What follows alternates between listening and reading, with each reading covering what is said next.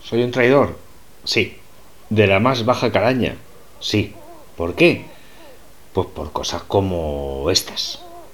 A tope, y lo que voy a hacer es que entonces, como tú no quieres hablar, te grabaré cuando tú no te des cuenta y, y te pondré Eh, luego ahí de, de incógnito. E- Esto no se hace, no puedes defraudar mi confianza.